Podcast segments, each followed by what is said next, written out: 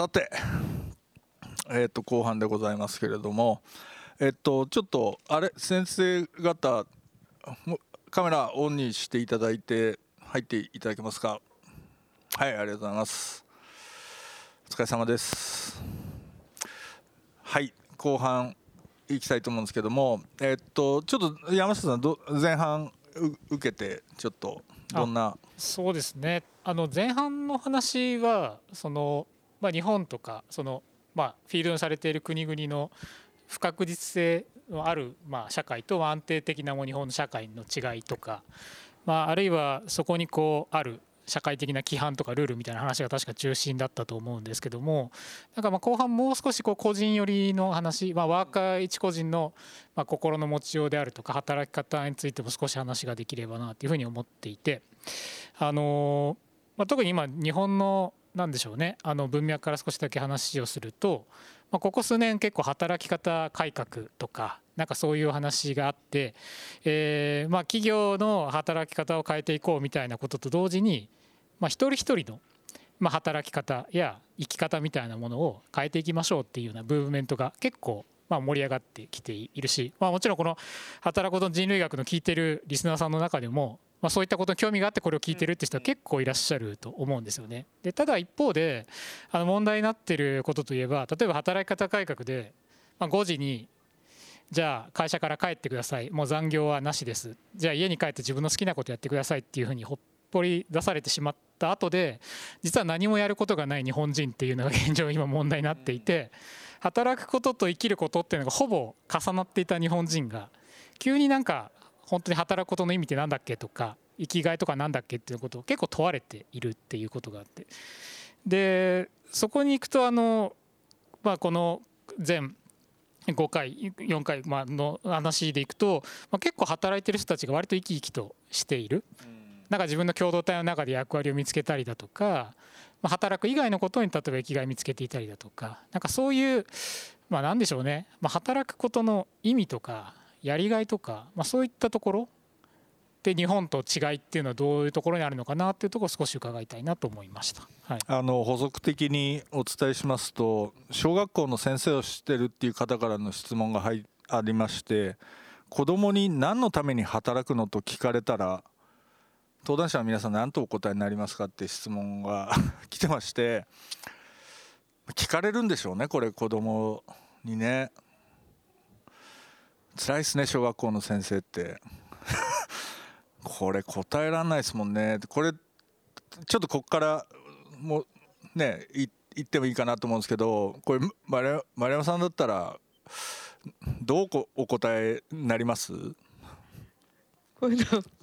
一番に当てられるのって嫌です、ね、嫌ですよね。嫌ですよね。すみません。学生の気持ちがよくわかりよくわかりました。もうなんか授業だったら下向いてたら気づかれないかなとか思うんですけど、そういうわけにもいかえー、っと何のために私個人がどう答えるかっていうことですよね。そうですね。まああとはなんだろう。例えばそれ同じ質問を例えばじゃあそのフィールド行かれた時に。されたりすることってあったりします？あんまりこんなこんな質問されないのかな？まあでも何のために働くの？なんでしょう、まあ、ブッシュマンのところで聞いたらそりゃ食べるためというんじゃないかなという気がしますし。あとは楽しいからですかね。やりたいからそれをやってみたいから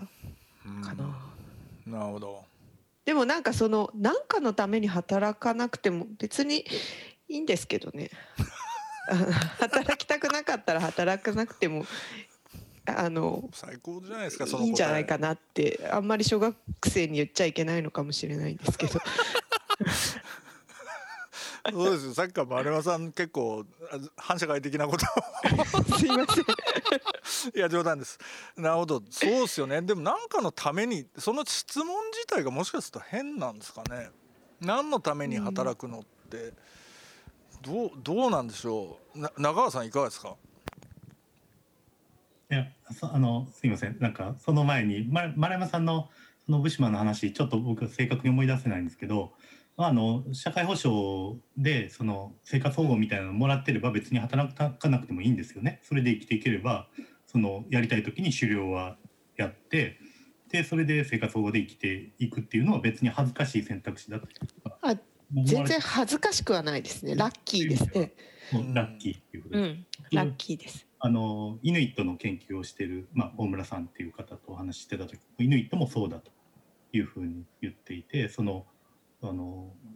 まあ、どういう対象、まあ、それはたまたま国家なんですけれどもそれによって、まあ、その生活保護そのが保障されるんであればそれはそれで別にあの構わないという、そういう態度だっていうふうに聞いた。えーのでなんかそそこをちょっと聞きたかったんですけどあのえっとまあ僕あのまあ私のまああの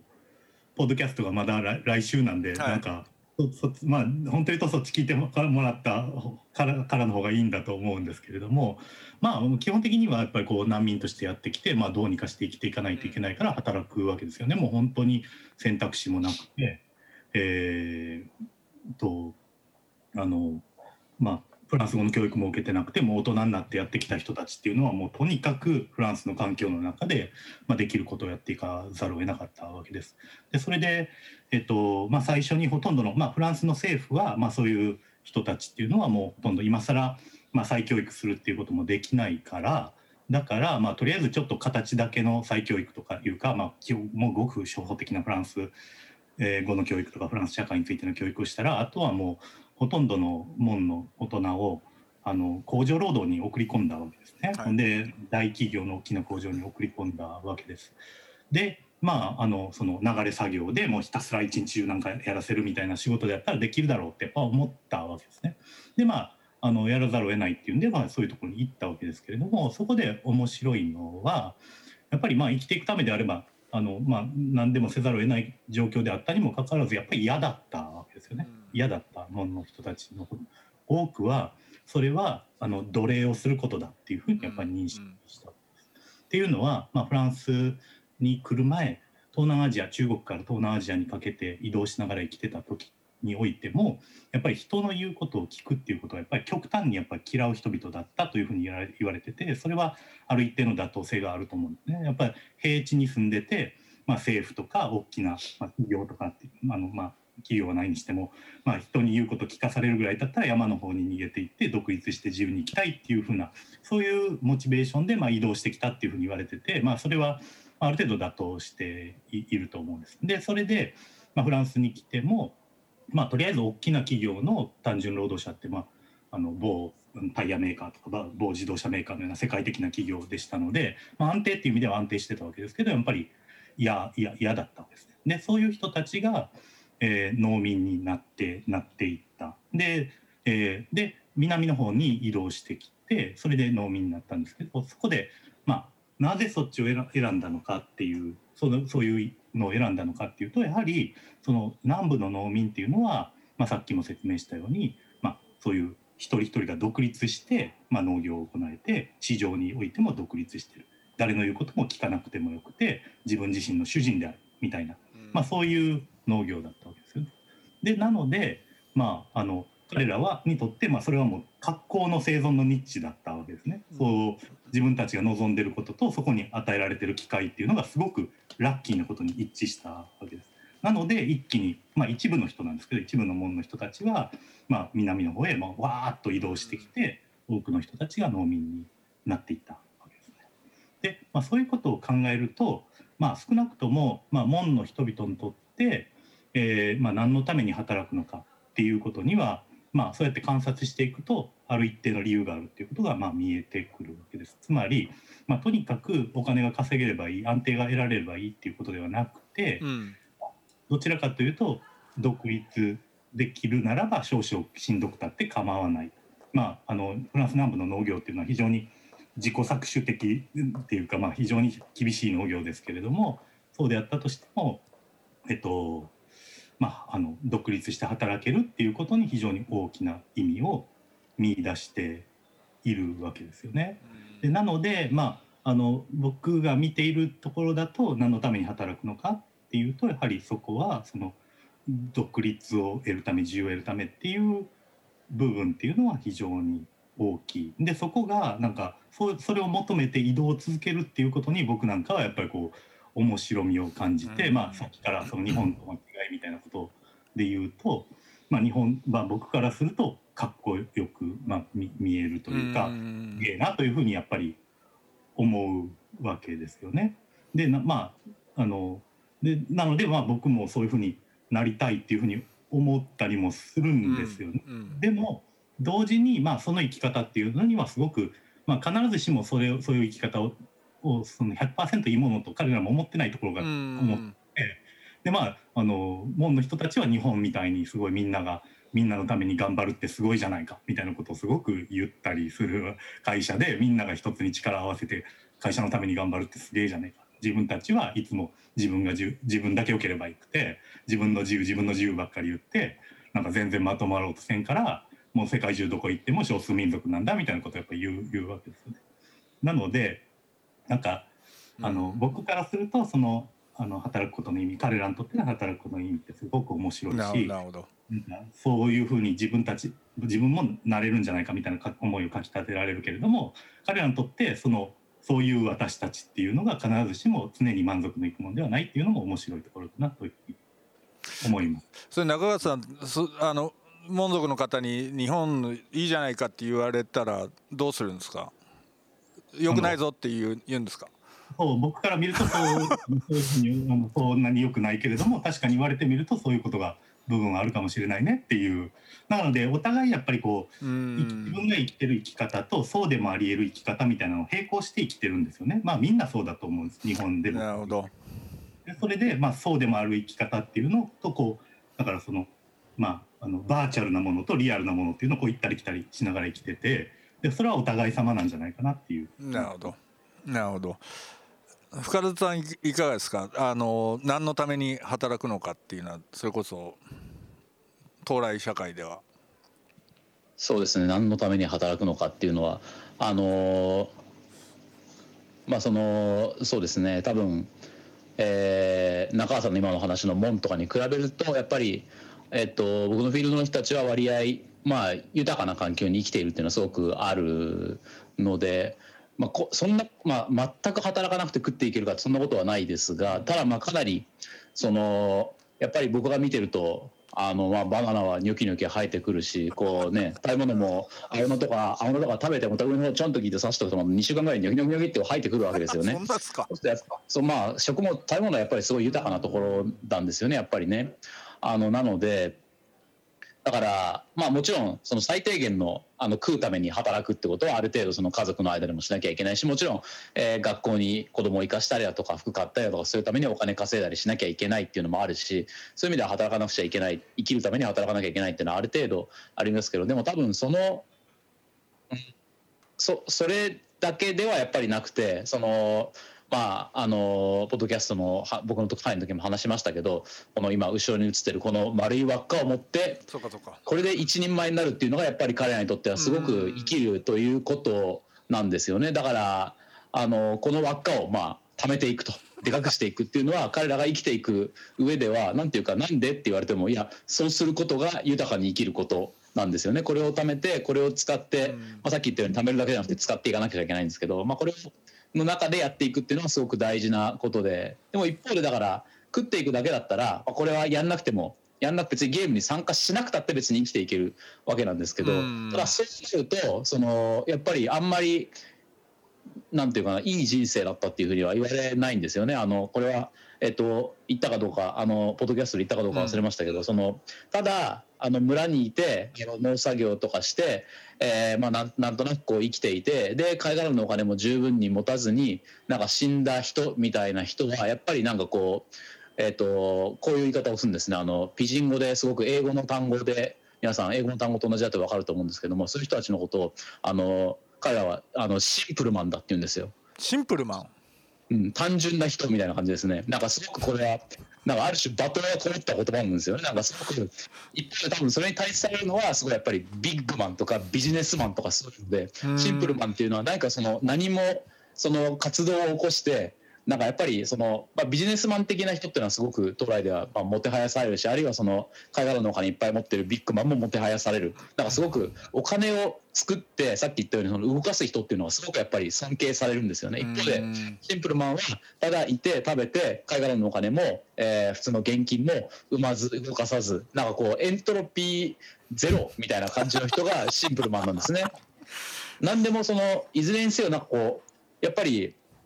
立派な人間として生きるということは貝殻のお金にしても現金にしてもこうぐるぐるぐるぐる回せというのがやっぱりすごい。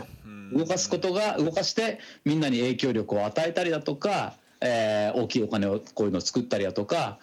でこれ作って死ぬとやっぱり死んだとこバーってばらまいてやっぱりそれが流動していくっていうことで社会の中でそのある種この貝殻のお金っていうのはまあ自分の分身みたいなところもあるしそういうのをこう回していくっていうのが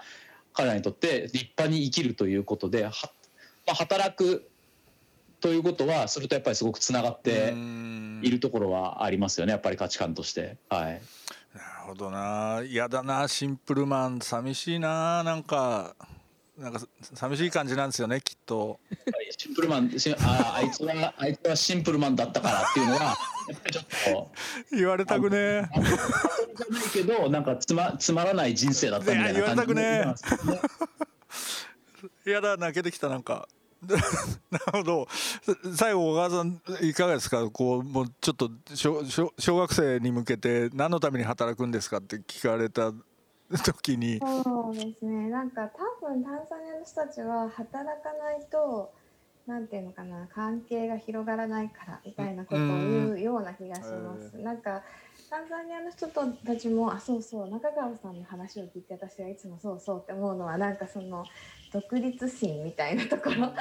なのかなといつも思ったりするんですけど男性の人たちも商売人なのであ私が調査してる人たちは商売人たちなので基本的になんていうかこう誰かに雇われたくないっていうのがすごい強くてでこう雇用されるっていうのは商売のための資金を貯めるためとか、うん、今商売ができないからしょうがなく働くのかというと雇用されるみたいな感覚がすごく多いと思うんですよ。でやっぱこう自分で誰にもこう言われず好きな時に休み好きな時に働きみたいなことができる方が楽しいっていうふうに、まあ、彼ら自身は言うんですけどででもその人生はあのなんか旅だみたいなことを彼らはよく言っていて、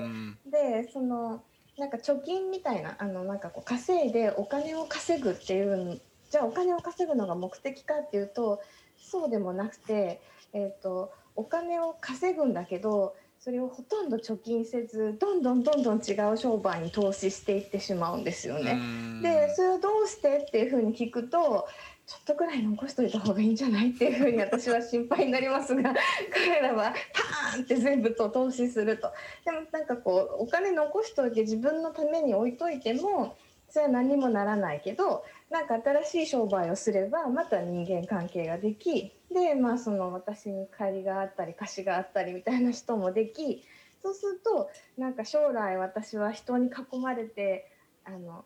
実質的に囲まれていなくてもあのあの人にもこの人にもこの人にも私のこう頼ることができる先ができるっていう意味ではなんか短期的には稼ぐためなんだけど 長期的にはなんか社会関係を広げるためなんじゃないかなと思います。うん。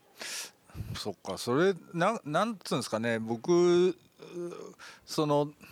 結局何のために働くんですかみたいな話ってなんかその常にこうわ私ってていうもののある種の例えばそのこう、まあ、人生っていうものとなんかその幸福みたいなだからそれそれの私の人生何の目的があるんでしょうみたいな質問でもあるような気がしちゃうんですよ。でまあ、それを本当に問うことに意味があるのかどうかっていうのはなんかやっぱりよく分かんないんですけどもなんですかね例えばその人生の目的って何ですかみたいな話になったとするとなんか皆さんのそのこうフィールドの先にいらっしゃる方っていうのは何かあるあるんですか？聞かれたことあります？な何のため生きてんのって聞くとなんか答えて返ってくるんですかね？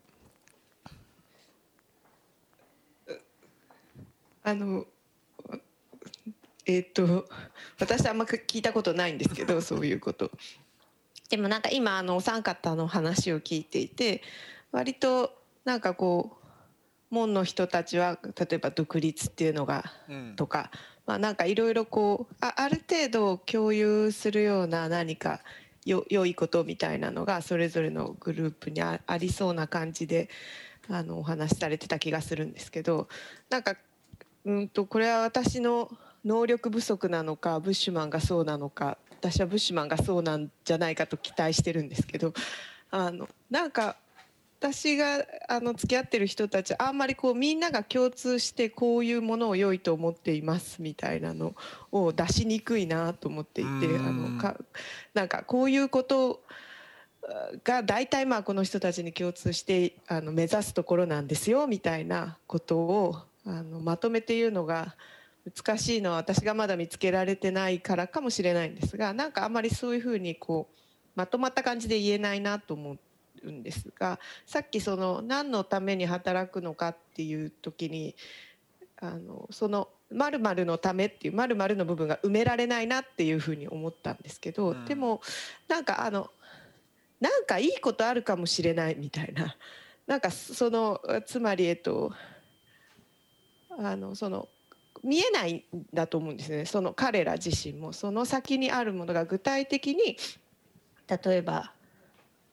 キリンが取れるかもしれないから狩りに行くっていうんじゃなくて、うん、狩りに行ったらなんかいいものに会えるかもしれないみたいな。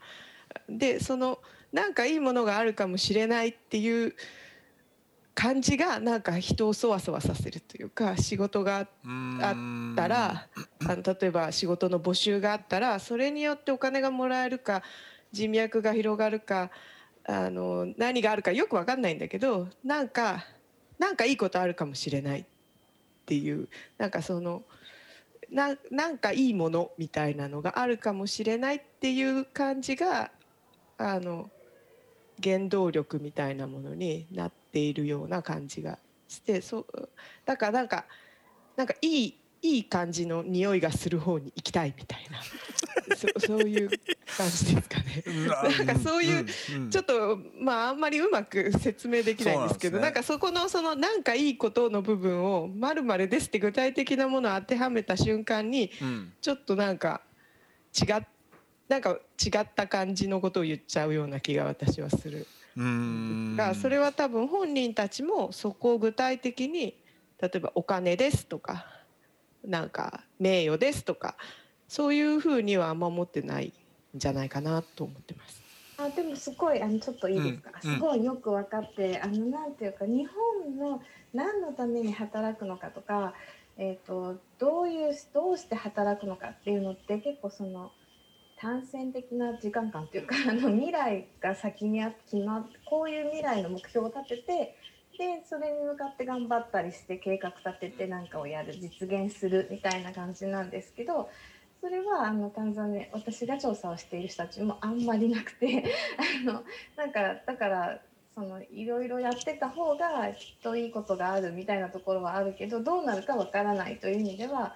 そもそもそういうなんか未来をあんまりこう明確に、えー、緻密に計画を立てるみたいなことをしてないと思います。かがですか？うん難しい問いですけどね。なんか深田さんの海外のケースっていうのはなんか結構明確な目標があるというか、それをみんなが共有する価値っていうのはすごくあの物語としても、え物質的にも共有されていてでまあ明らかにいい人生を送った人と送ってない人が明確に数として、えー、提示されるってまあ結構世知辛い社会でも あってただまあそれがあることで、まあ、何をために生きるかみたいなのがすごく明確になるような社会と、まあ、そういうものがむしろあんまりまあ門の人たちも多分そうだと思うんですけどそのまあ、状況すごく翻弄歴史に翻弄されてきたわけですよね門の人たちだったらあの戦争でいられなくなるみたいな状況とかだとまあもう何かこう確実なこういう達成すべき未来みたいなのはやっぱ思い描けないと思うんですよね。ででだから将来何かあるこれを得るための手段としてというその問いの立て方何のためにっていうのはやっぱなかなか不確実な状況では成り立ちにくくてでその時前提にあるのは日本で例えば何のために働くって聞く質問の前提にあるのはまあ働くって結局手段で将来何かあるこれの目的のための手段だから我慢しなさいねみたいなことがちょっとニュアンスとしてあるんですけど、まあ、門の先ほど中川さんがおっしゃったやっぱ独立する独立している状況今私がどうあるありたいからこういうふうに働くみたいなそのまあ将来何か遠いところにある達成目標ではなくてそれって今私がどういう人としてありたいかのための働くっていうことになんか近いのかな、まあ、その時その時で、まあ、どどっちが心地いいかとかまあ、さっきの丸山さんだと、まあ、気配っていうのもなんか、まあ、こっちがこういうふうにやってる自分がなんか今今心地いいみたいなそんなにこう先のことを、え目標を立ててそれに向かって頑張ってもそんなのが達成できるとは限らないので、うん、今私がどうありたいかみたいなこととこう関連づけて考えてる社会っていうのはやっぱなんか不確実な状況っていうのがやっぱあるとそうならざるを得ないのかなっていうのも思ったんですけどどうでしょうね。はい、一言だけあの松村さんがあの言ってくれたので付け加えておくとは、まあ、あの小川さんとか丸山さんが言ったようなのに非常に近い部分ってやっぱりフランスのもんも多いんですね。やっぱりあのまあ主にズッキーニを作ってるんですけどズッキーニってシーズンって、まあ、3月ぐらいから始まって11月ぐらいに終わるんですけど11月まで一生懸命もう一日も休まずにものすごい働いてもうすごい頑張ってお金まあ儲かる年もあれば儲からない年もあるんですけどそしたら冬になったらもう使っちゃうんですよ。もういろんなことに。まあ、アメリカの親族を訪ねたり東南アジアの親族を訪ねたりして、まあ、そこで散財したり、まあ、あるいは車をあの買って買って見せびらかしたりとか。で結果として次の年になったらまた一から始めないといけない。全然その年に成功したからそれを資本にして次にあの投資して蓄積していこうみたいなのが全然なくて、まあ、それはいろんなあの、まあ、彼らが置かれた社会的状況にも関係してるんですけどやっぱり根本的にまあ、いつどうなるかわからないっていうその感覚ですよね。まあ、いつどうなってここにいられなくなるかどうかわからなるかわからないのにそうやって蓄積的にしていくことっていうのはあまり意味がないんじゃないかっていう感覚っていうのはあるんです。でなので、まあ、彼らはすごい今今やすごい優れたズッキーニ農家であのあの非常に優れた技術を持っていますけれどもその技術を突き詰めていく先に目標を求めるってこともないんですね。だからよく言われるのは今は私たちはこういうことをしてるけれども来年お前が来たら違うことをしてるかもしれないやっぱり言うわけです。でなので、まあ、そのそこにやっぱりその今ここでやってることが最終的にこうすごくいい目標にたどり着くっていうふうなものの見方っていうのはあまりしていなくてさっき松村さん言ってくれたみたいに今それが満足あの不満でないような状況なのかどうなのかっていうことがやっぱり結構大事なポイントであるということになると思います。それってやっぱりもしかするとその何かのためには仕事があるとか働くっていうつまりね松村さんおっしゃったみたいにある種の道具というかここに登るためにはしごがありますみたいなそのはしごが仕事ですみたいな考え方っていうのがなんか違うんですかね？分かんないけどないやなんかその問いをとりあえず投げ捨てた方がいいのかっていう気がちょっと 聞いててしたんですけどいかが思われます？あるいはいや仕事そのものが目的なんでみたいなことって僕割とそう思いながら仕事するんですよ。つまり編集とかって基本的にお金にもなんないしなんでこんなに一生懸命誤字脱字とか拾ってんだ俺みたいな話ってなんかそれ単純にやっぱりでもそのプロセス自体が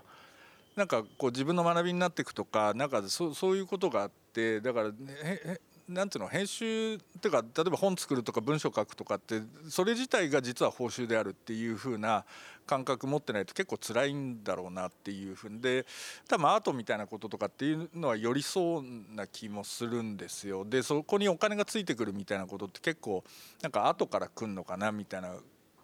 ことをなんか思ったりすると。その何のためにやってんのかっていうこと自体がちょっと執行しちゃうみたいなことがあるのかなと思ったりするんですけどなんかどうなんでしょうねって振るのも俺振りが下手だな。あのなんかどどうですか？変変なこと言ってますかね？なんか多分、うん。あのそのそのやっていること自体に意味があるっていう感覚はまあ私自身も自分の仕事はそういう感じでややっていてあ特に分かんないですけど今ここにいる人たち大学院生とか長かったり仕事するまでなかなかお金なんてもらってないのに なんで徹夜して論文書いてんだろうみたいな なんかよくわかんないことやってた時代が結構一緒にいた人たちですけどなんかそういうでもそのこと自体に何か魅力があるっていうのはそうだと思うんですけどあのやっぱりその嫌だった時にそれをやめられるかどうかだと思うんですよね。それでそうやめられないあやめてはいけないっていう場合にはその〇〇のために頑張るんだと思うんですよ。お金のためにとか家族のためにとかなんかそれでさっきあの中川さんが、えっと、サンブッシュマンの人たちはあの社会保障もらってても全然恥ずかしくないんですよねって聞いてくれましたけどあのブッシュマンの人たちが割と嫌だったらパッと辞めちゃうんですけどお仕事。で辞めてその時にその当てがないわけですよね。食べや嫌で辞めてどうすんのって思うんですけどどうもしないんです。別に次の仕事ないんですけど、えーっとまあなないんだけど なんとかなるんですよね誰かが助けてくれるとかななんかすればなんとかしばらくはなんとかなるっていうなんかその。えっと、なんとかなる方がないとやっぱまるのために働くっていうかやめられないっていう状況があの生まれちゃうのかもしれないなという気がしました。それとそのでもそのさっきあの松村さんが不確実だっていうこととそういうまああのなんていうのかな積み重なっていかないことっていうのが重なっているような感じでお話しされてましたけどそれはあとかそういうふうにパッとやめるとかなんかその先が分かんないっていうようなことですね。そういうことは全然あのネガティブなことじゃないと思うんですよね、むしろなんかずっと先まで分かったらつまんないというか楽しくないっていうかもっとだからあの不確実っていうとなんかその確実が良くて、えっと、それを否定している不確実っていう感じがするんですけどなんなんか今とは違うなんか違うことが起きるかもしれないからやってみようみたいなそういう博打打ちとまでは言いませんけど、まあ、ちょっとそういう感じですよね。そういう楽しさみたいなことがあるとなんかこう先の何々のために今を決めるっていう風な考えとは全然違う風な道に行けるんじゃないかなと私はあのブッシュマンのところにいて思いました。なんかあ言ってもいいかどうぞなあうんなんか中川さんと私確か知り合ったのがアカウンタビリティっていうのがテーマのうん。なんか研究会だった気がするんですけどあのへえ最初の人たちもあんまりこう未来が不確定なことをネガティブだとは思ってないような気がそんなにもちろん不安が全くないわけじゃないけど、まあ、必ずしもネガティブではないんですが結構こう日本の社会とかにいるとなんであなたはそういうことをしたんですか？あなたは何者なんですか？あなたがやってることは何なんですか？みたいなことをすごく問われるしなんかこう不確定であることはもしかしたらいいことになるかもしれないし悪いことになるかもしれないしそういう意味では希望があるけれどもその万が一失敗した時にそれをこう説明しないといけないし かつみんながみんなそれについてその個人がしている説明みたいなものをなんかこう評価をしているっていう全員が全員評価しているみたいなある時は本当にツイッターであの人はこんなこと言ってたけどこうなっちゃったとか あのテレビのコメンテーターだとか周りの友人だとかみたいなそういうところが辛いなと思いますけどなんかタンザニアの人の場合そんななんかアカウンタビリティっていうか説明責任を常に果たさないといけないみたいな感じがないっていうのは結構未来をポジティブに考えられる理由かなと思います。なんかそれはあれですよね。そのやっぱり私っていうもののある種の一貫性みたいなことっていうのが結構 なんつうんですかそのオブセッションみたいになっちゃってるっていう風な感じなんですかね。日本は。なんかその昔言ったことと今言ってることが同じでなきゃいけないとかって。うん。そんなはずないじゃないですかね。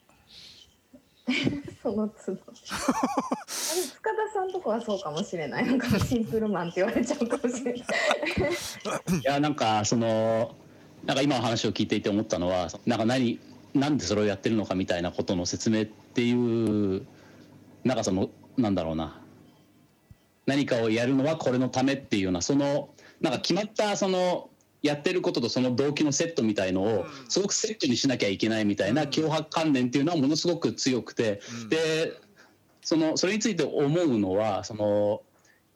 そしてい今なんでこういう今今なんでこういうふうな問いが出るのかっていうのは、そのかつてなんでそれをやるのかっていうことっていうのはある種なんか自明自明だった気がするんですよね。それはお金でもいいしなんか豊かな人生でもいいしそういうロールモデルみたいなのが割合はっきりとしていて。でまあ、あえて聞いてみるみたいなことがあったと思うんですけど今は多分今その学生とか見てみてもそうですけどその日本で多分そういうなんかモデルみたいなのがどんどんリアリティがなくなってきて何のためっていうのがなんか、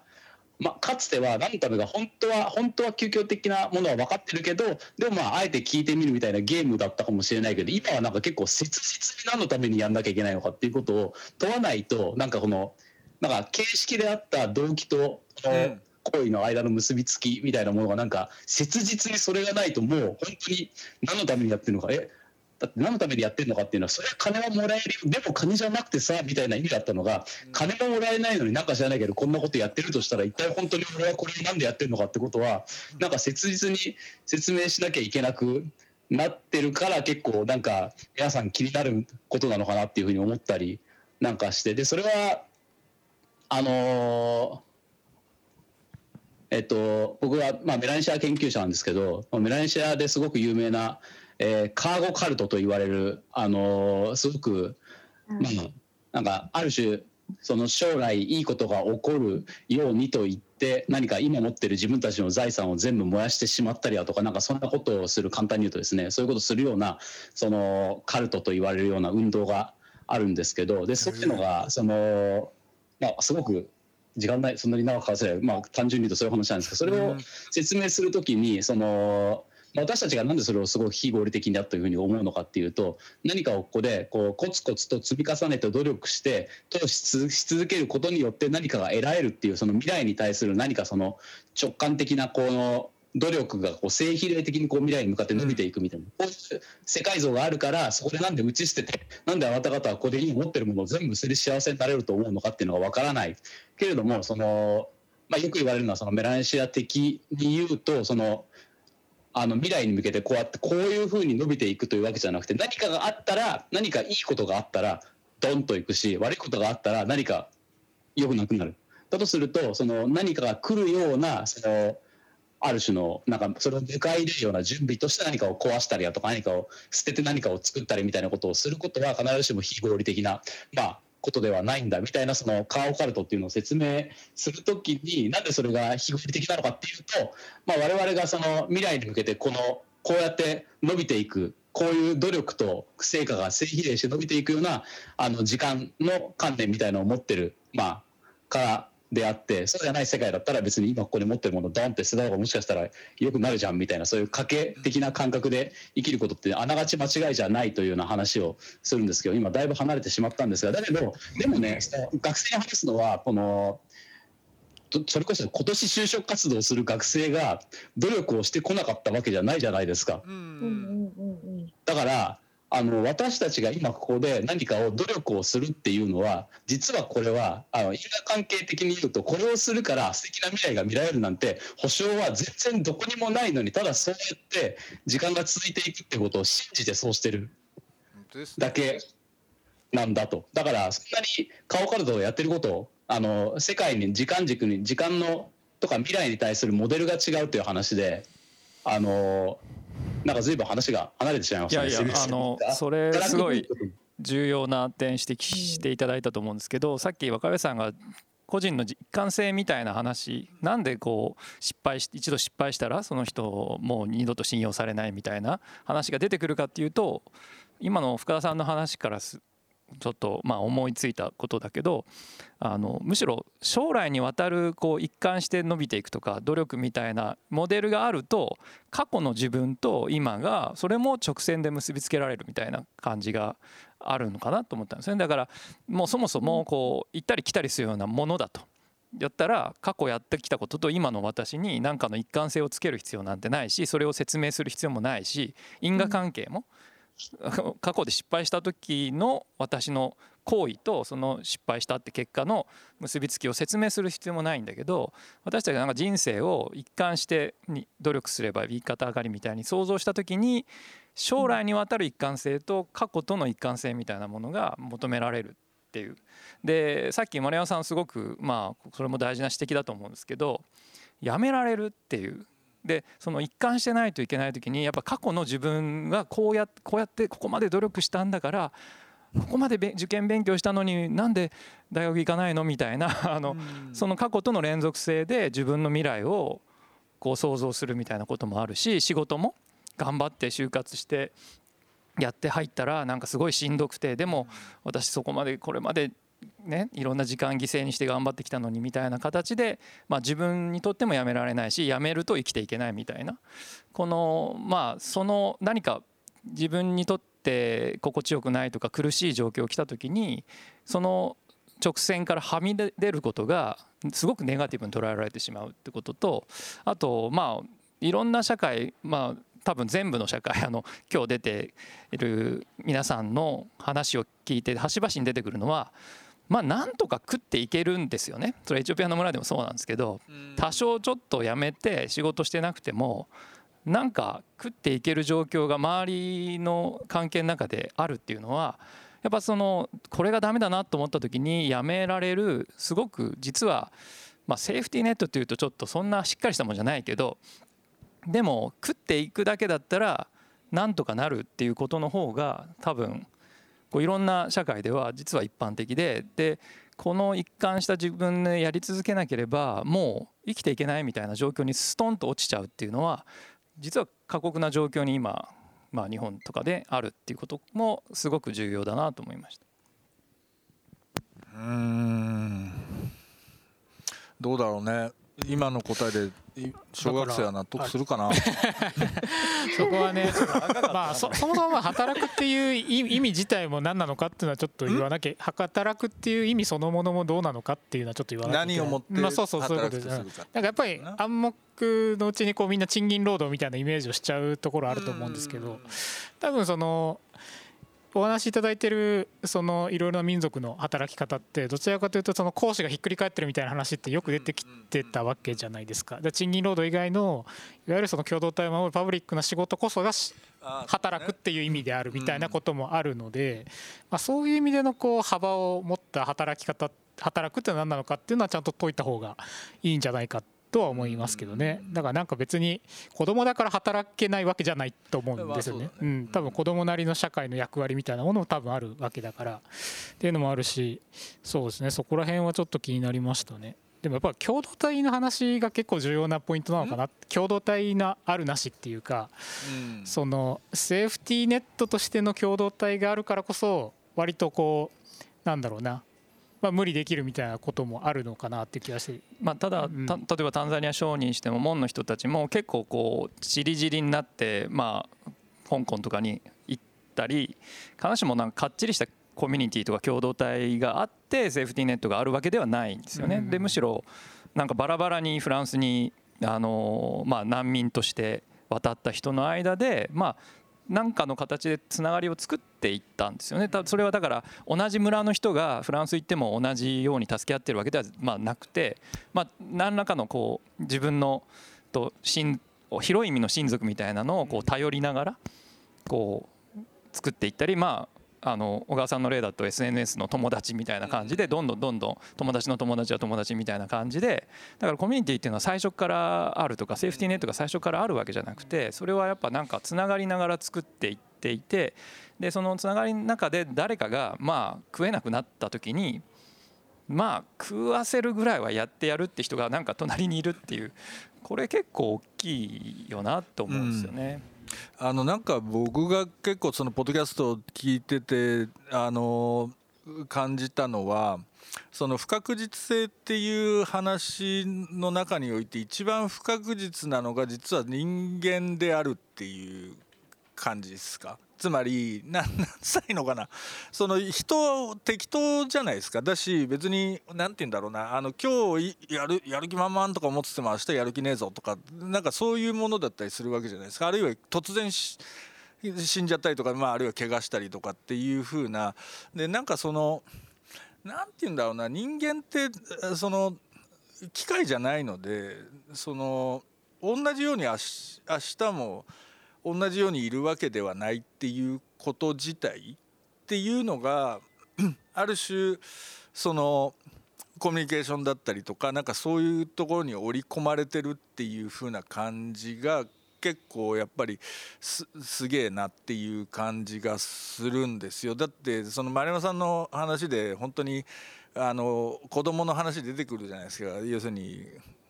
こいつが学校行かないって言ってなんかしょうがないじゃんっていう 話とかも何て言うんだろうなんかある種そのなんだろうな人間ってそのそんな確固たるものじゃないっていうふうなのがある種のこう基盤に置かれてるっていう感じがしてそこにすごいなんかある種のバッファーがあるというかだからなんかまあ、こいつなんか何かの表紙で食えなくなっちゃったのねっていうふうなのがそのある種の不確実性の中においてこう許容されるっていうふうな感じがするんですよね。だからなんかそそこそれがなんか僕はやっぱりなんか僕らに実は結構欠けてることなのかなっていうふうな気がなんかととてもすするんよね。なんかまあ明日は我が身みたいな想像ってまずなないですよね日本人の中にはそのなんか。うん、例えば僕が今なんかダメになった時に親族に頼れるかっていうと本当に助けてくれるのかなとか分かんないこともやっぱあるし、で会社で同じように働いてる人たちも同じような想像力が働いてるかっていうと決して多分そんなこともないだろうなっていう感じはあるので。なんか親族集団同じだからなんか必ずこれ頼る可能性があるんじゃないかみたいなのっていうのはなかなかちょっと想像がそうかだから俺なんかあれだよ。も。ううちの若い男の子とか今からおごっといて困った時にいつでも頼れるようにしとこう 思ってやってるけど。ああなるほど。そうそうそれが福祉センターなわけですね。福祉センター俺が福祉されるって話だけどねそうそうそう。いやだからなんかそそういうやっぱり人間っていうもののなんか捉え捉え方というかなんかそれがやっぱりある意味リアリスティックだしなんか豊かだなっていうことをなんか逆に僕らは本当に深田先生の言葉で言えばシンプルになっちゃってるっていうかそれは貧しくなっちゃってるっていう意味でなんかそんな感じがするんですけどね。うん、いやなんかあのよく学問とか人文学とか、まあ、何のためにあるんですかみたいなあの質問があっていやまあ人間とはってかん何かってことを考えてるんですみたいなよくあるじゃないですか。でも今日の話ってやっぱなんか働くことを突き詰めたらやっぱ人間って何かってところにやっぱり至らないと考えられないってことだと思うんですよね。でだから今こう人間とは何かって問いが実はすごく我々のあのリアルな日々の生活を考える時に一旦降りなきゃいけない問いの地平だっていうのを、まあ、ここまで深い話するつもり全然今日なかったんですけど もっとざっくばらんな感じだったと思うあの想像してたんですけどまあこうやってなんか我々もこういうふうにはあんまり話してこなかったことを人類学者どうしても今今日なんかすごいこう一つの質問をめぐってみんなが知恵を寄せ合ってあの考えるってここまで来れたらいいんじゃないかっていう感じがしましたけどあのそれこそねあの「ブルシット・ジョブ」っていう本の最後にそのベーシックインカムの話が出てくるんですよね。でその中でそのグレーバーはそのそのベーシックインカムに対するよくあるはは反論はそんなことしたら人間は働かなくなるだろうっていうふうな反論があるんだけれどもその反論はもうとっとと捨て去ってよいと。で確かに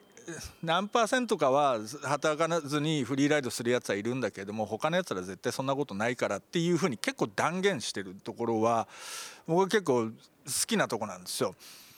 でちょっとあのみ皆さんどそこについてなんかどうどう思われますかっていうなんかどうですか？例えばまあ皆さんがいや俺もベーシックインカムになったら俺働かないかなとかって思ったりもするんですけど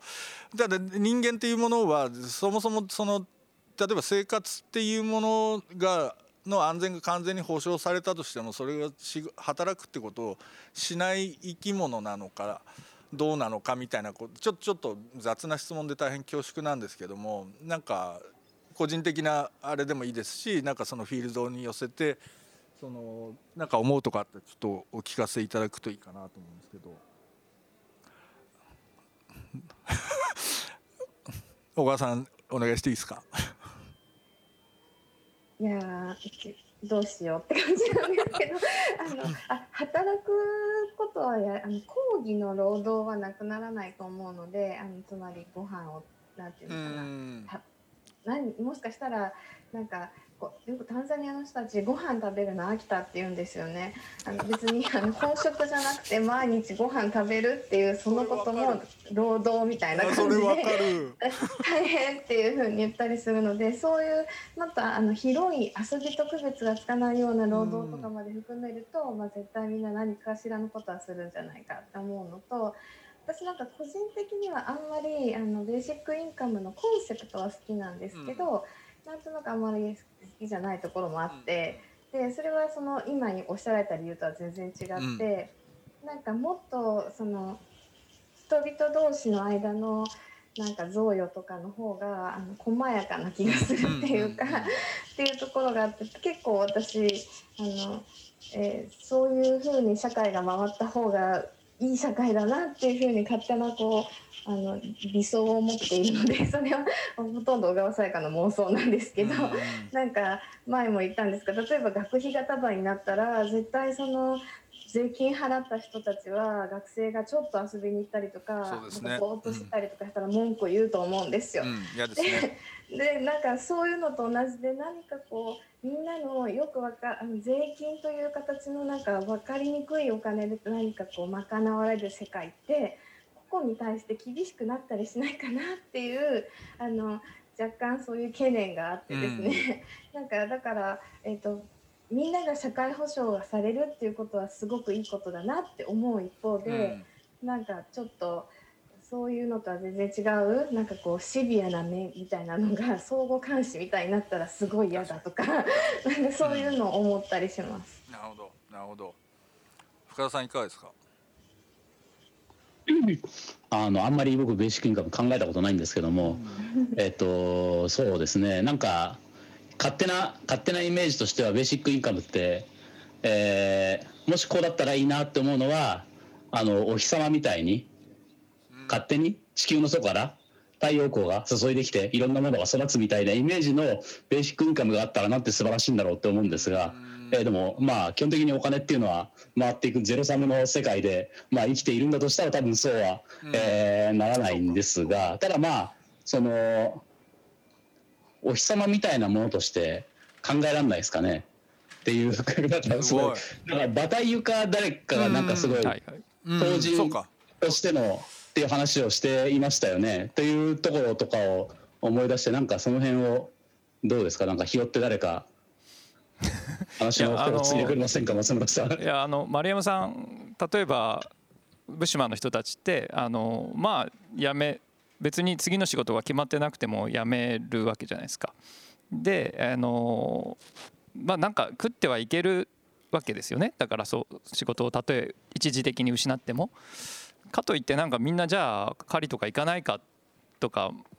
言うとそうではないと思うんですけどそこにあるなんかことってどういうふうに説明できますかね？うん。あの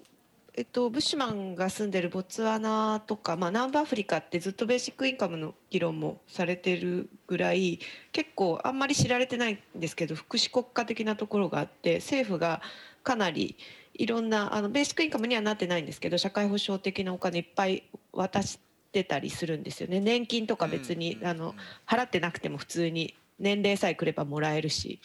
あのお金収入なかったらなんか最低保障みたいなのももらえるんですけど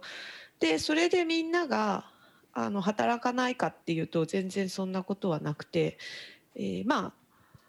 十分ではないっていうのはもちろんあるあの理由の一つとしてはあると思うんですけどなんかそのえっと、座ってると疲れるってよく言うんですけどブッシュマンは。なんか割とすぐ疲れるんですけどいろんなことで。まあでもあの座ってると疲れるって座って待ってるだけは疲れるってよく言うんですけど、うん、なんかそのさっき言ったそのなんかいいことあるかもっていうのと多分関係してると思うんですけどその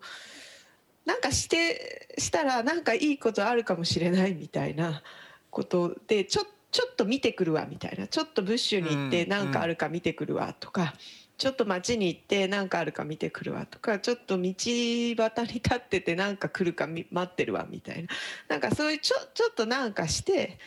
えーと、なんかいいことあるかもしれないことをやりたいっていうのはやっぱりその最低が保障されても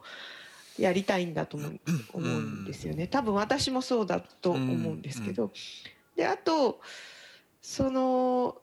もらい続けることにやっぱ疲れるんですよね。政府からにせよ。その隣人からにせよ。友達からにせよ。だからそそういうその一時的にはいいんですけど全然、ま、全くもらうことは何のためらうべきことでもないんですけどなんかそれがずっと続いていることに関する居心地の悪さを解消したくなるっていうことはある気がします。だから深田さんが言うようにお日様にしちゃうとどうなのかな。なんかやっぱり、まあ、少なくともブッシュマンはあの政府をちょっと擬人化したような形の何かと思っていてそれが金をくれていると思っているんですよね。でえっ、ー、となんかそういう何かの方がそこに何かが生まれるような、まあ、それがあの小川さんが言ったようにマイナスに働くっていうかあのや上げてるんだからちゃんとやれよみたいな風になる可能性もあるんですけど、うんうん、なんかインタラクションはそのただあるなんていうか拾い物としてあるお金ではないので、えー、そうするとなんかそこに何か生まれてやっぱりただ座り続けるってことに人はならないんじゃないかなっていう気がします。なるほど。これ中川さんいかがですか？ちょっとあのうまいことまとめていただけると大体言わなければいけないことはででできたような気はする。あまうん。はい。まあまあももちろんえっとあのまあ、僕たちはいろんなもののおかげで、まあ、僕たち自由に生きてるような気がしてますけれど何の頼りも何も頼りにせずに生きてるような気がしてますけれども常にいろんなもののおかげで生きてるわけですよね、うん、誰に育ててもらったんや空気はなんで 水はどっから来てるんや、まあ、いろんなものの支えのおかげで生きていてそれがあるあるあることによって生きてるだからその深田君が言ったみたいにまあその太陽がさんさんと照ってるおかげで、まあ、私たち生きてるわけですけれどもでもまあそれはいちいちその負債のようには考え考えないわけですよね。でなので、まあ、もし、まあ、そのようなものとしてそのベーシックインカムのようなものがあるならあるならばまあそれによってこうなんていうかあのより自由になるというかそのそれがあるおかげによって何かあの必要に駆られて何かしなせざせざしなくてはいけないということが、まあ、なくなっていくであろうとだからそれがすごく肯定的なことだっていうふうに、まあ、あのグレーバーなんかはすごく捉えてると思うんですね。なので、まあ、普通そのアナーキストなのでなんか政府から何かしてもらうっていうのはどうどうかと思うっていうふうに思うと思うんですけどでも、まあ、そういうものとしてあることによって必要に駆られて、まあ、嫌なことやるみたいなことがなくなっていってそれでまああのだからといって何かやらなくなるわけではなくてもちろん、えー、その借りに行くとか、まあ、いろんなやりたいことっていうのがやれるようになるんだというそういうことなんだろうと思うんですけれどもなのでまあそういうものとしての、まあ、ベーシックインカムっていうのがこうより人がこうあの自由に生きていく上でのなんかあのすごく手助けにあの理念上はまあななななればいいというかななるなりうるということはまあそれは間違いないと思うんですけどその一方でその小川さんとか丸山さん言ってるみたいにそういうものとして捉えられるとはやっぱり限ら限らないっていうところが難しいところなんじゃないかなというふうに思います。つまり、まあ、ある種の負債として負い目として要するにそれによってこうそれのせいでこうあの何かしなければならないあのそれによってまあこうしてるんだからあの小川さんが言ったみたいにこういうふうにしてるんだからこうしなければいけないよみたいなものにななりうるっていうそういうことなんじゃないかなと思います。なのでなんかあんまり別に何も付け加えてないですけれども、えーとまあ、理念的にはその人自由にするものでありうるそのなので、まあ、あのそれが有用でありありうるんだと思うんですけれども現実においてはいろいろ、まあ、難しい部分があるっていうのは確かに思います。あのつまあのそれその時にあれですか？そのかある種の完全な自由みたいなものが仮にあったとした時に人はやっぱり働くんですかね？ななやっぱり何かはするんですかね？中川さんどうどう思われます？僕はあのどうも思えないんですけれどもなんていうか、ななノーアイデアなんですけどあの なんていうかそれに対して何の予測もできないんですけど、まあ、マルクスがそのねあのあの人は芸術家になるって言った時におおって思いますよね。なんかそれがあの必要に駆られて働かなくてよくなった時に、まあ、人は芸術家になるんだみたいなことをバーンと言うわけですけれども、うん、それはすげえなと思います。なるほどなるほど。うん。どうですかまず松村さん。いやもう それでいいと思うんですけどあの つまりあのさっき若林さんおっしゃったようにまあその仕事そのものが報酬になるっていう状態はどういう状態かっていうと、そのまあ、仕事そのものを楽しめるのはだからお金のためじゃないのでそれがお金になるかどうか関係なく仕事そのものを楽しめるようになるですよね。だからその時に例えばベーシックインカムで生活に必要なお金はこっちで保証されていると今やってることはそのものが報酬になるようなことしかしなくなるっていうところが多分グレーバーの多分。まあそうなった時にそのそれだから何もしなくなってみんなが怠惰になるって多分すごいつまらない人生じゃないですか。だからやっぱなんかそのやること自体が報酬になることをみんなやっていくことは結局それってえそれが仕事じゃなかったの？みたいなそれが仕事することだよねみたいな感じであのもう一回なんか働くことが再編成されるんじゃないかっていう話なまあそれはだから理念的には、あのそういうことなんだろうなっていうのは思います。なるほど。難しいな。どうですか山下さん？もう大丈夫です。付け加えることは何もないです。はい大丈夫です、はい、えー、っともうちょっと本当は質問するはずだったので全然拾えてない感じなので 1個ぐらいなんかな。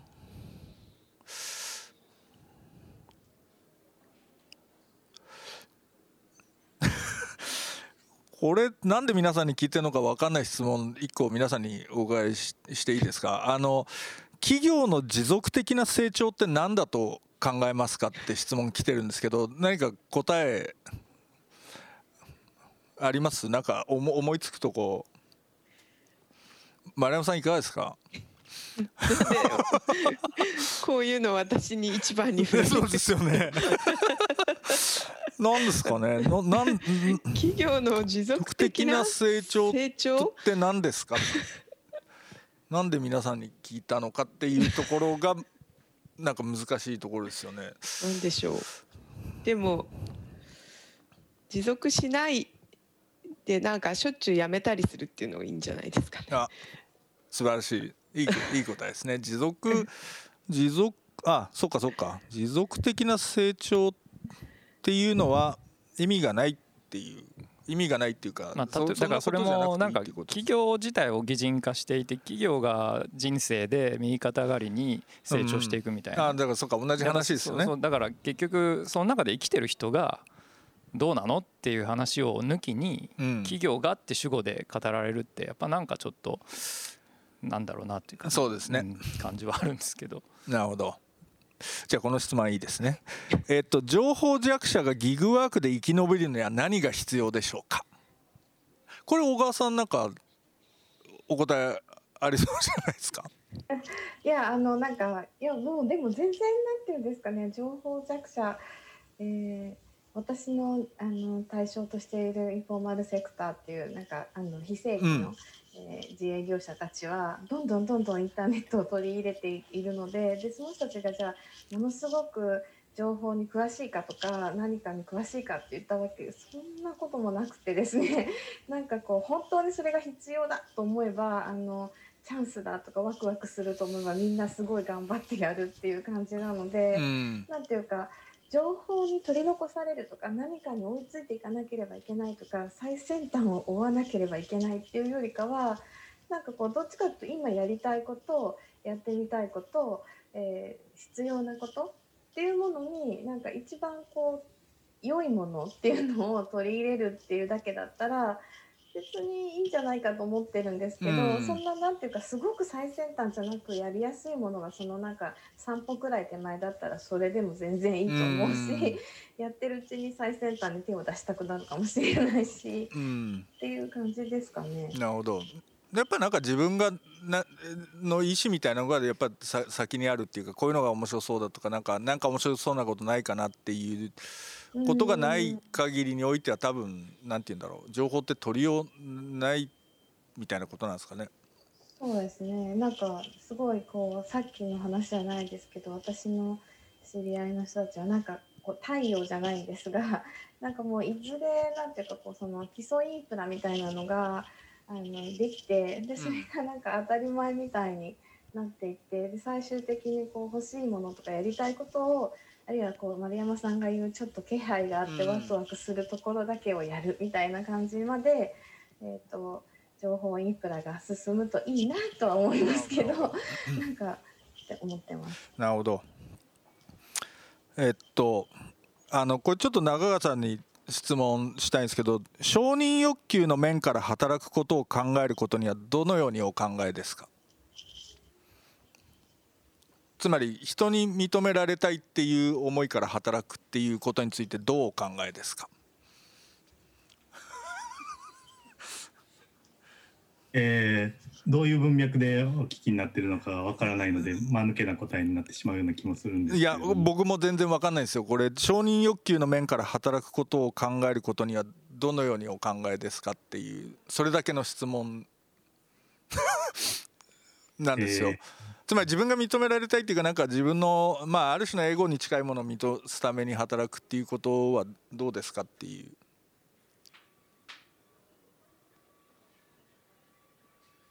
えーどううんあのまあ手堅くもんの話をするならば ありがとうございます、あのやっぱり承認欲求はありありますよね。やっぱり一人前だと思,、われたいっていう部分っていうのはすごく大きいわけです。やっぱりどんだけ稼いでるかとかじゃなくて、やっぱ俺は独立してるよっていうのはやっぱりお互い見せ合ってる見せ合って生きてるわけで、そうじゃないやつっていうのはなんであんなことしてるんやっていうことにやっぱななるなるわけで、そういう意味ではそのあのお互いにそういうその自分が値打ちのあるうん生き方をしてるかどうかっていうのをこうお互い評価し合ってるしお互い見せ見合見合ってるっていう部分っていうのはあると思います。でそれはより一般化した時にどうなるか。というのを考えようとしてるんですけどもうちょっと頭が疲れてきてなんかあれ 大丈夫です。ありがとうございます。あの貝殻貨幣深田さんの貝殻貨幣ってまあなんか承認欲そうですよね。求のもう塊みたいなもんじゃないかなと思うんですけど、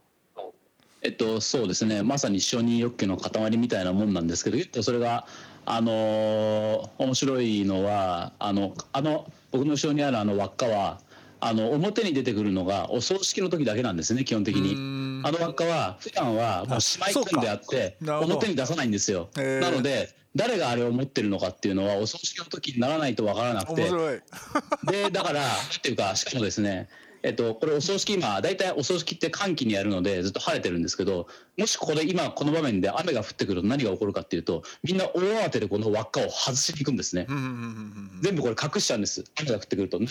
困るから、はいはい。だからそこを見ると貝殻の輪っかっていうのは見せたいんだけど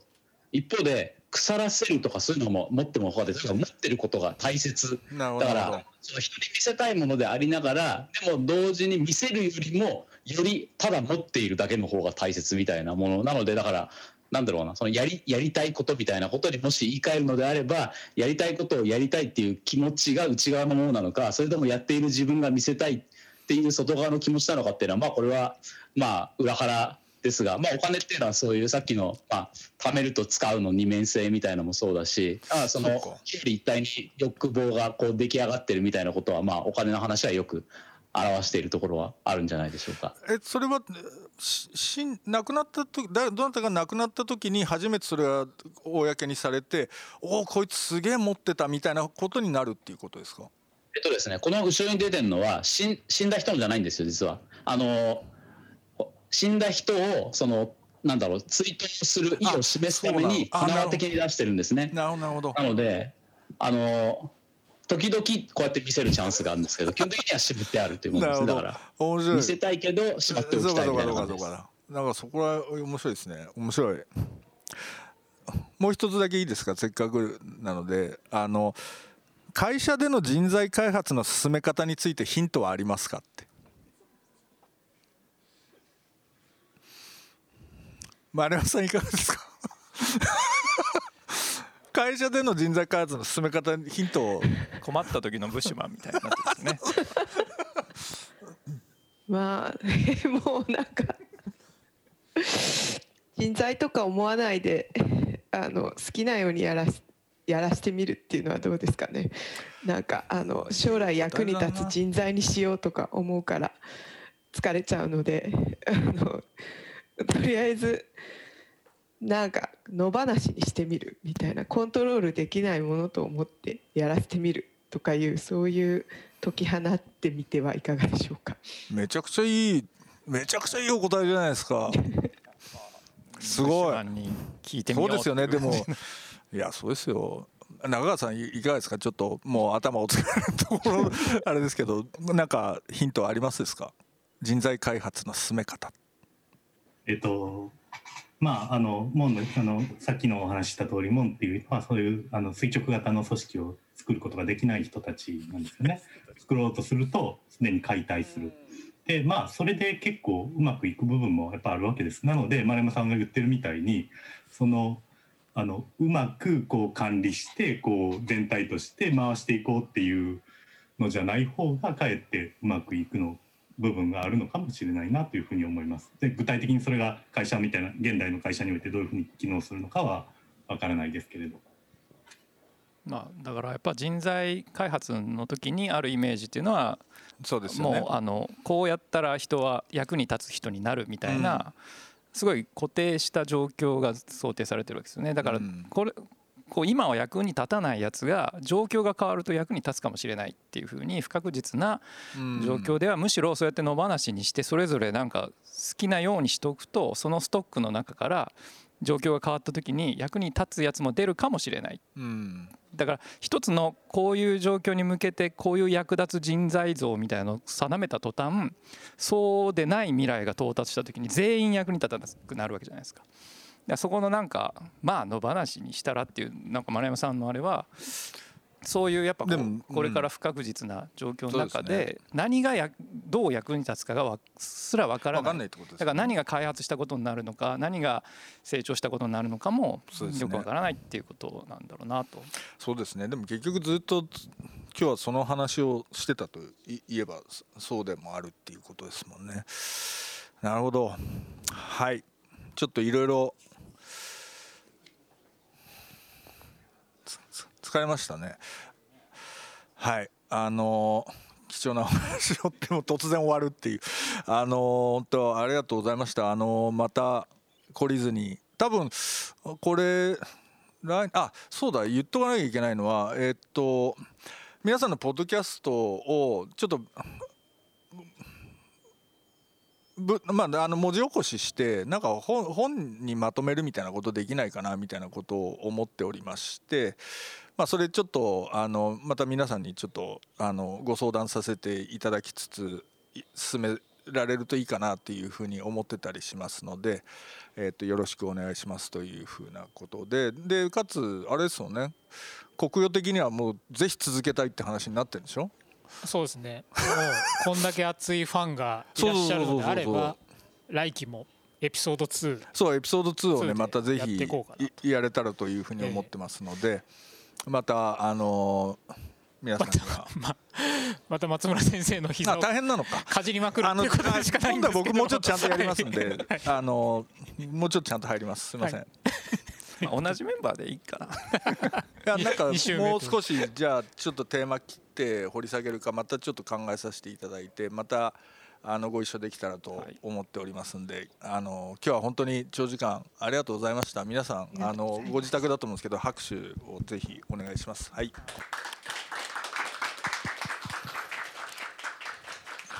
はい。ん？あそれでオフにしていただくカメラを。はい。ありがとうございます。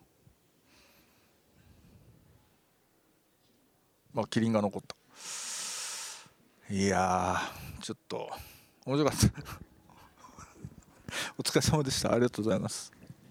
なんか最後一番答えにくい質問をあえて選んで。そうそうそう ちょっと投げてみたんですけど 面白かったですね。まあまあ面白かったですね。うん。でもやっぱり丸山さんすごいですね。答えが一貫してますね、うん、でもずっとそうそういうことなんですもんね。ねどうします？一応まとめの時間があるんですけどもん。なんか山下さん今日。あそうですね。なんかあの、まあ、今日いろいろな話も伺ってもそうですしポッドキャストの音源改めて聞き直してみてもそうなんですけどやっぱりこれをこうこの情報が入ってくると結構割とこう体が軽くなるっていうか肩の荷が下りる感覚っていうのがやっぱりあってでそれってやっぱり何かっていうと、まあ、自分たちがやっぱ知らない間に働き方であるとか、まあ、働く意味とかっていうのをまあ、ある種こう規範として持っていてでそれにかなり縛られてたんだなっていうところにやっぱり気づけるっていう、まあ、本当に文化人類学のこう本当に大事な部分っていうのが感じ取れたなっていうのはまあやっぱ思うところなんですよね。でやっぱりこうでそのなんだろう体が軽くなるその理由の一つっていうのが、まあ、そのフィールドで働いてる、まあ、その活動してる人たちの話っていうのがやっぱりこう自分の意思オーナーシップをベースにしてなんか何かをやりたいとか働きたいっていうのはこう全部選択されてるっていうところがやっぱ大事なことだなと思っててやっぱり僕たちって例えば22歳になったら大学卒業したらもう就職しなければいけないとか企業に入ったらその企業の文脈で何か自分を殺して仕事をしなきゃいけないみたいなやっぱりオーナーシップをどうどうもこう殺すタイミングっていうのは日々の仕事の中ですごくあるなっていうのはやっぱり思っていてでそのやっぱオーナーシップどうやってもう一度取り戻せるかっていうところが、まあ、やっぱりこれからの働き方の一つのテーマなんだろうなっていうところは、まあ、実感として思ったとこですね。はいそうですねなんか今オーナーシップって言葉出たんですけど私がこのポッドキャストやってなんか改めて発見っていうのはあのまあ城西州民にしても牧地区民にしてもやっぱすごい個人の尊厳というか自立性みたいなすっごい大切にしてて、まあ、タンザニア商人でもそうだと思うんですけど、まあ、人のことを、え他人からなんかコントロールされるとか、まあ、それコントロールできるとかって思ってないしそれはなんか一人一人がなんか自分の自立した存在としてまあ門の人もそうですよねあの生きているってことをすごくこう重要な価値として持ってる。でまあ一般的には個人主義っていうのはその近代化によって個人は共同体に縛られていたのが解放されたっていうふうに語られてきて私もそうじゃないかとなんか思ってた節もあるんですけどでもまあいろんなこういう自然に近い制御をしてる人からまあ都市の人たち都市のえ商人たちも含めて実はなんかそのお互い依存し合ってるし自分一人で生きていけるなんて誰も思ってないけど同時に一人がその自分のこう意思で誰からも命令されずに自立して立つってことがすごくなんか最初にまずなんか重要な価値として置かれてるっていうのはこれは何ていうかその個人主義みたいなこととかをちょっと捉え返す新たな発見だったなと思うんですよね。でここにはなんかもう少し考えなきゃいけない問いがありそうだなと思っていてだからなんかあのこれはまああの、まあ、さっき出てきたグレーバーが民主主義の非西洋起源についてって本を出してるんですけど個人主義も非西洋起源じゃないかみたいなことを 書いてくださいよ。ねなんか書けるんじゃないかなっていうのはちょっと私も新たな発見で、そうですね。はい。だからこのポッドキャスト企画を通してだから私たちまあ人類学者もなんか見というかああこういうふうにつなげたらいいのかなとか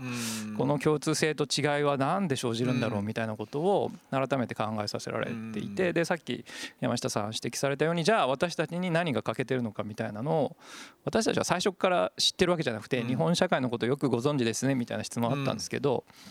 まあやっぱその対比を行ったり来たりしながら何が違うんだろうっていう、まあ、単に日本のやり方があってアフリカのやり方があるみたいなことじゃなくてやっぱ何かがちょっと状況がずれてたり、ある人間観みたいなものが前提と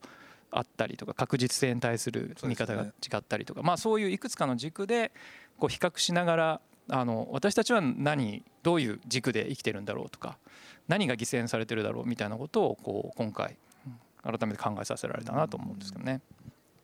そうだからなんか不思議なんだよね。なんかほらさっきその深田さんかな？あの要するに就職活動の学生さんの話してましたけど就職活動なんて努力しても意味ないわけですよ。つまり決めるの相手側なんだもん。だから努力しようがないわけですよね。なんだけれどもなぜかそれは個人の努力みたいな話になってるっていうのってやっぱりちょっとでしかもなんでみんながそれを信じてるのかっていうのって結構劇的に謎ですよね。なのでなんかやっぱりうんなんその僕結構好きな話でそれはあのイチロー選手とかあのスポーツ選手はみ皆さんそうだって言うんですけど自分がコントロールできない領域のことは考えるなっていうふうなとこからスタートするので自分ができることをとにかくやると。いうでそうすると多分自分はや何をやらなければいけないのかっていうふうなことが意外とその状況と関係なくその設定されるみたいなことがあってでなんかその不確実性みたいなものを前にしたそのある種の個人みたいなものって実はそのそそれ自体についてあんまり考えないというかな、まあ、考えないっていうと変なんだけどなんだろうな。そこは別に当てにもしないしちょっとそのそこじゃなくするみたいなことがあるのかなと思ってだからなんかその面白いですよね。だからそういう意味で言うとその不確実性の中においてこうこう自分は何をするのかっていうのを考えると必然的にある種のそのちょっと違う形の個人主義みたいなものっていうのがなんか立ち上がってくるのかなっていうのはちょっと今日思ったりしましたけど。でなんか自分でどうにもなんないことを悩むのってめっちゃ無駄じゃないですか。そうですよね。だか多分まあこれまではそれがある程度みんなが共通してあの未来が描けてたしなんかそれを共有できてたっていう多分妄想があったと思うんですけど、それは全然もう壊れちゃってるのにいまだにそれが信じられてるっていうのは何なのかっていうところはやっぱりもう一度問わなきゃいけないところだし、なんかそれに自覚的になる瞬間ってどういう瞬間なんだろうなっていうのはちょっと思ったりはしますよね。うんうん、それ小学生にちゃんと教えてあげないといけないんじゃないですかね。いやそうそうそうじゃないですかね。努力したってうまくいかないことはある。そうそうそうでもでも君のせいじゃないと。そうそう。だからただなんかほらやっぱりよく言われるのはなんかそのこれあのキムタクが言ってたそうですけどそのチャンスが来た時に返せるかっていうためには準備はしておかなきゃいけないっていうこれキムタクの名言だそうですけど。それは僕はそうだろうなっていうふうな気がだからいいチャンスが来た時にそれ捕まえられるだけのある種のこう準備っていうのは努力なんですけどね、だからその努力って多分そそのいい匂いがする方に行くみたいなこととなんかセットであるのかもしれないですね。うんでもどうやってその なんていうんですか未来が見えない中でなんかある準備習熟していく能力を上げていくってど どういう方向でこうやっていけばいいのかなってすごい不思議なんですけどね。なんかこうとにかくいろんなことをやるっていうことしか残されてないんじゃないかっていうふうに思っちゃったりするんですけど、そのあたりってどどう考えればいいんですかね？なんか。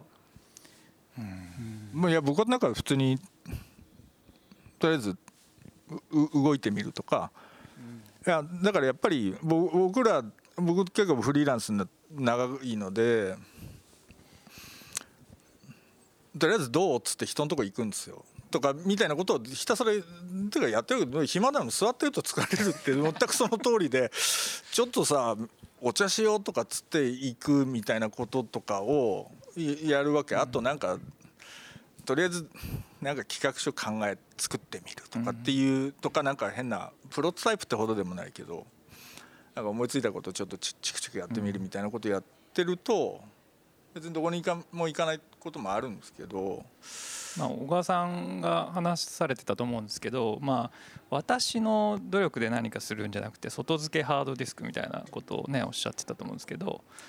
だ誰かとやると何か生まれるかもしれないみたいなその誰とつながって誰と一緒にやれば何か新しいことができるかもっていうのが、つまり私の私だけの努力で私の自己実現ではなくて誰かと何か面白いことをやれる仲間を作っておくっていうのは必要だしまあまあなんだろうな。逆に言うとこうなんていうかいやここしんどいなって時にやっぱちゃんと映るというか、まあ、やめてやるみたいなことのしないとこうやっぱなんかそのそれその仕事そのものを報酬と感じられなくなる状態に自分を追い込むので、まあ、その避けながら嫌なところを避けながらも他の人とつながってっていう風なことの中にだから能力っていうのをなんか私が私個人の中に溜め込むじゃないモデルで可能チャンスを広げておくっていうのはだからまあ今回も結局お声がけしたのは私の昔からの友人たちにポッドキャストでも声かけてまあそこでなんかえー、こういうことやってみると新しいことが生まれるかもしれないし、まあ、ワクワクすることもやっぱなんか思ってもなかったことがいろいろ見えてきたっていうのも、まあ、改めてこうつながってみるとこれまでやったことないことに、えー、ななんか結果的にはなってるとか、まあ、そういうこともなんか私の能力じゃないって感じがするんですよ、なんかつながってみんなの知恵寄せ合ってコラボして。なんか生まれたかもしれないけどっていう、うん、でもでもこれはだから義務になると来年もまたやってくださいとか言われるともうなんかうんって そのその時楽しいって思えるかどうかっていうのは なんかこうだから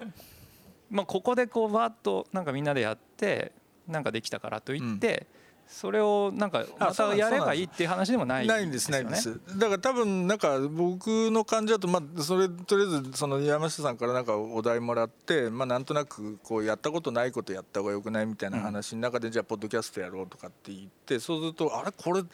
めっちゃ面白くない？みたいな話になるわけじゃない？で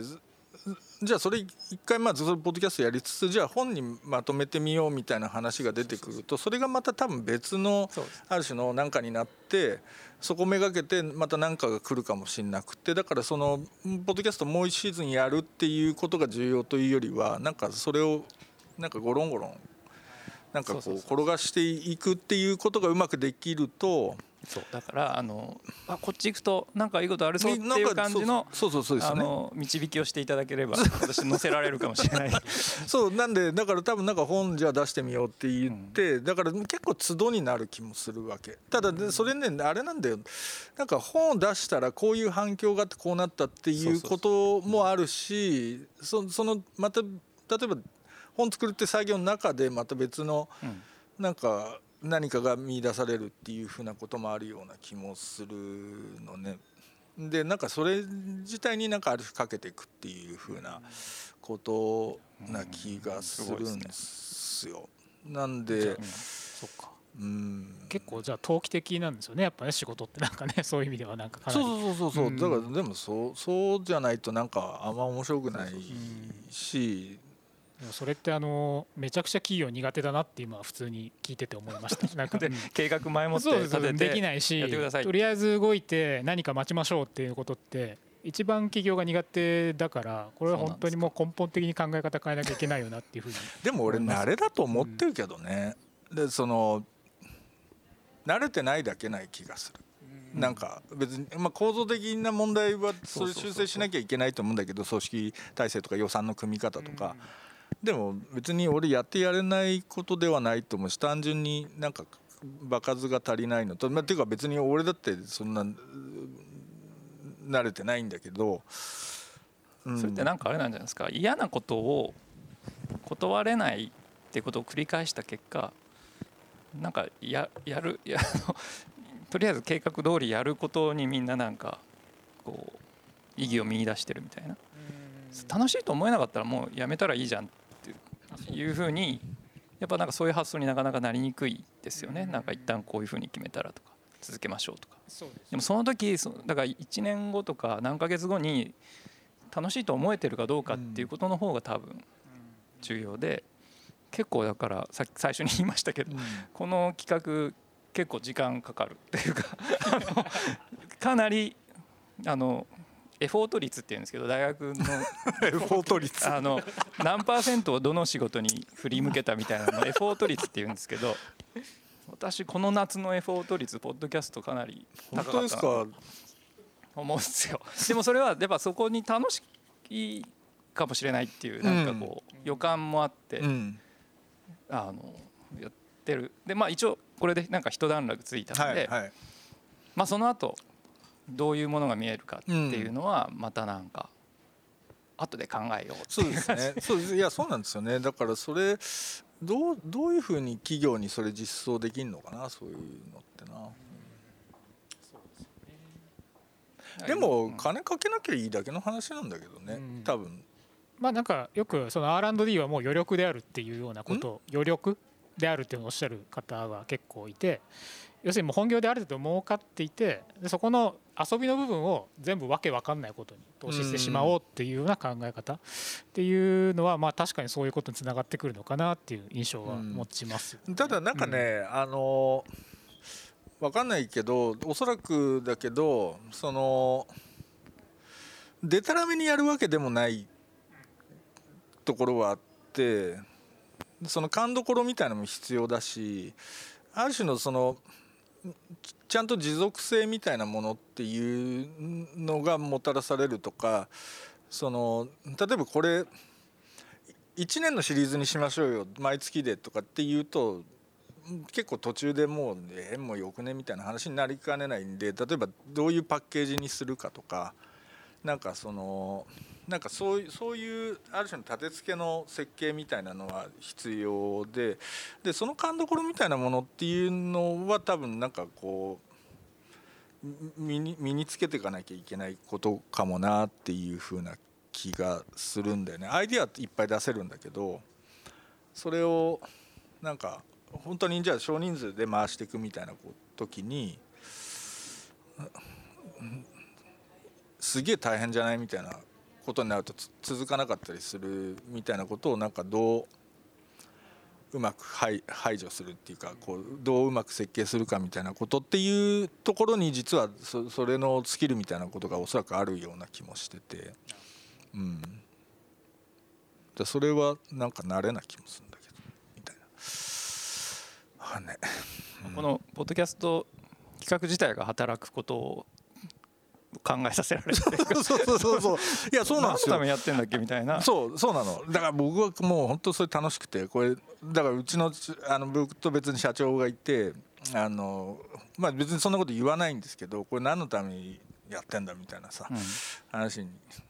ねいやわかんねえみたいな。まあた楽しければそうとかいや山下さんが一番その矢面に立ってるとはい思うやいやけど全然もう大丈夫ですけど。えどう言って会社説得してんの？